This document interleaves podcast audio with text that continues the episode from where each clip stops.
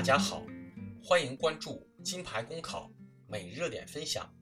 今天的热点来自《新快报》陈广江的文章：取消漫游费本不该如此困难。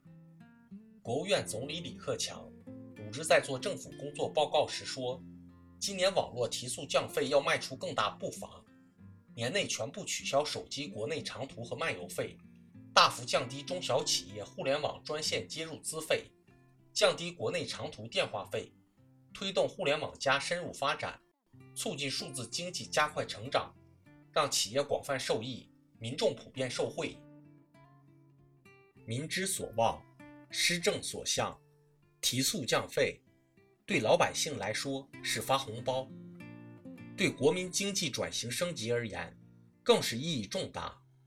全部取消手机国内长途和漫游费，都是大势所趋。水到渠成的事情。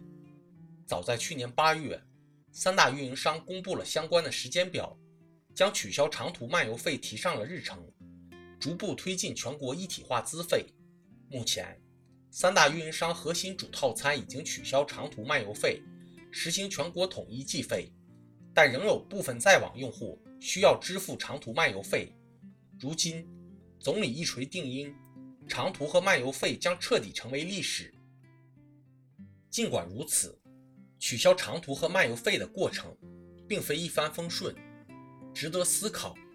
长途和漫游费不仅关乎运营商数百亿元的营收，还关乎很多历史遗留问题。全部取消的困难性和复杂性不言而喻。据介绍，年内全部取消手机国内长途和漫游费，是最后时刻写入报告的措施之一，足见其困难和复杂程度。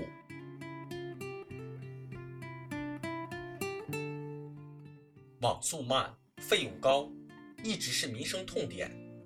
提速降费的呼声由来已久，特别进入四 G 时代后，被称为化石费用的漫游费更是饱受质疑。社会上下得出一个共识：二 G 时代产物的长途和漫游费已经没有存在的必要性和合理性。从技术上说，目前长途和漫游费成本几乎为零。二零一五年五月。新华社连续三次刊文质疑漫游费，直言漫游费取消还要等谁发话？一方面是以新华社为代表的媒体死磕漫游费，另一方面是总理对提速降费盯着不放。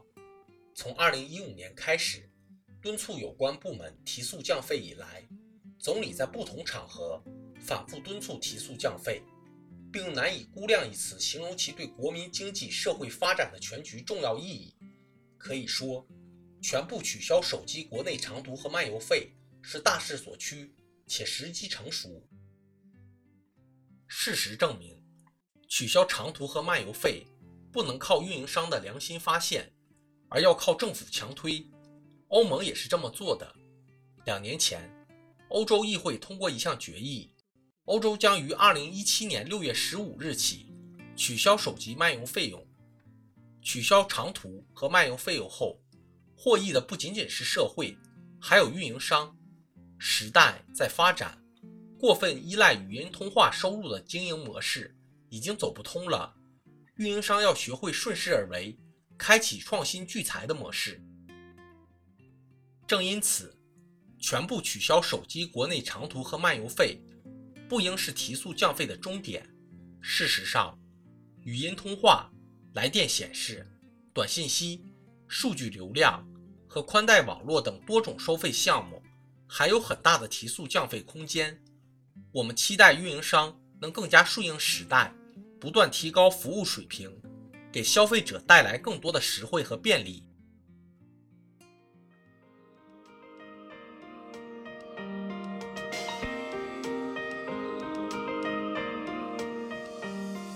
好消息！近期我们根据听友意见，在公众号内升级了每日热点分享的文字版，欢迎你关注“金牌公考”微信公众号，接收我们每天最新鲜的节目推送，随时与我们交流互动。公考路上你不孤单，金牌公考与你相伴。